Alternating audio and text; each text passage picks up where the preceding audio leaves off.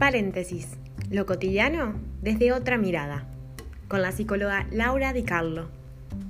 Un podcast no apto para políticamente correctos.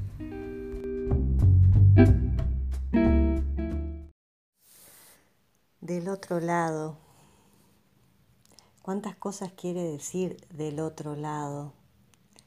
Del otro lado de, de la acera, del otro lado de la calle, del otro lado de la vida, de la vereda de enfrente, como decimos comúnmente. Qué sencillo que es a veces mirar desde el otro lado la realidad del otro. Y pareciera ser todo tan simple, pareciera que las cosas se resuelven de una manera práctica, rápida y sencilla cuando miramos del otro lado. Y a veces miramos del otro lado incluso tratando de ser empáticos, poniendo eh, nuestra mejor voluntad y nuestro mayor deseo de ayudar al otro, de darle una mano, de brindarle consejos, sugerencias. El asunto es que del otro lado no es el lado de quien está sintiendo, padeciendo, transitando determinada situación, momento, conflicto, traumas, impactos. Entonces del otro lado suena a veces muy lejano y no llega a alcanzar o, a contener a quien en realidad está ansioso por recibir algo que, que le genere un poco de paz, un poco de calma, que de alguna forma pueda alivianar la mente que está aturdida, que se mueve a una velocidad tan, tan, tan fuerte y que le resulta tan difícil detenerla, que en realidad lo que está precisando es un espacio de paz, un espacio de contención. Y del otro lado hay alguien que intenta y tiene la mejor intención de ponerse en los zapatos de quien está sufriendo o de quien está sintiéndose mal, solo, confundido, aturdido, pero no hay zapatos para ponerse del otro, porque esa persona que está ahí necesitando una palabra, necesitando un aliento, lo que realmente espera a veces es un silencio, es pura y exclusivamente un silencio, es la presencia del otro en la vereda de enfrente, pero en silencio, únicamente con la mirada, diciendo, te estoy escuchando. Estoy tratando de entenderte. Sabe que estoy acá. Y nada más que eso. Porque lo demás, que como les digo, puede ser con la mejor buena intención, a veces aturde, lastima, duele.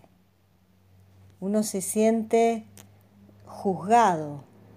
Pareciera ser que está rindiendo un examen de qué? De conciencia, de cómo ha vivido, de lo que ha hecho con su vida.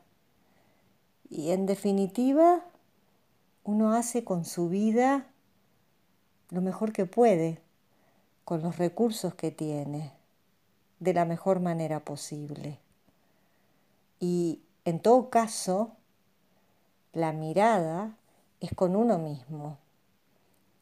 En todo caso, es el espejo retrovisor que tenemos adelante de nosotros y que nos muestra el camino que quedó atrás, que recorrimos, y somos nosotros, hecho y parte de esa imagen en el espejo.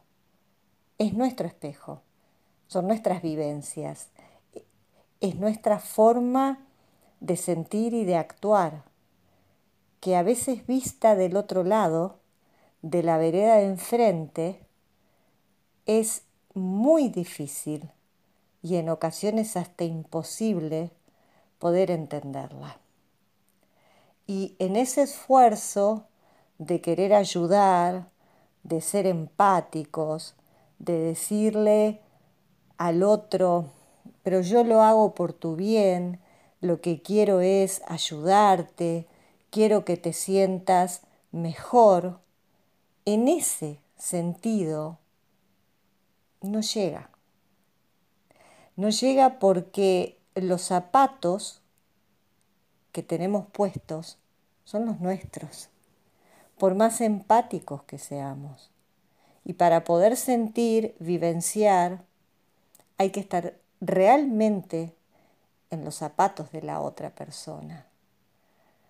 Hay que haber trascendido su historia, hay que haber escuchado, haber sido partícipe de esos diálogos internos que uno tiene consigo mismo a lo largo de toda su vida, esas reflexiones donde uno mismo se juzga, se culpa, a veces hasta se flagela por lo no hecho, lo no dicho o lo que supuestamente se hizo mal.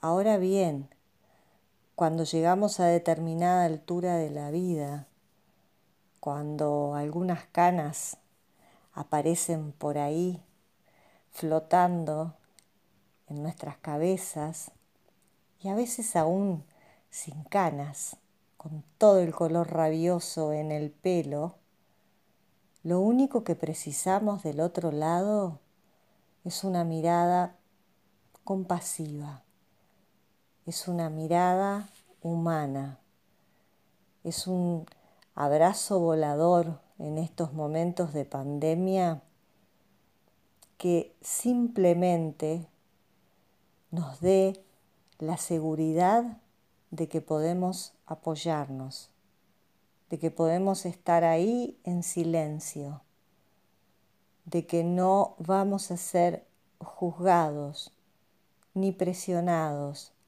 ni exigidos, porque realmente cada día hemos estado presionados, exigidos por nosotros mismos, por los otros, por la vida.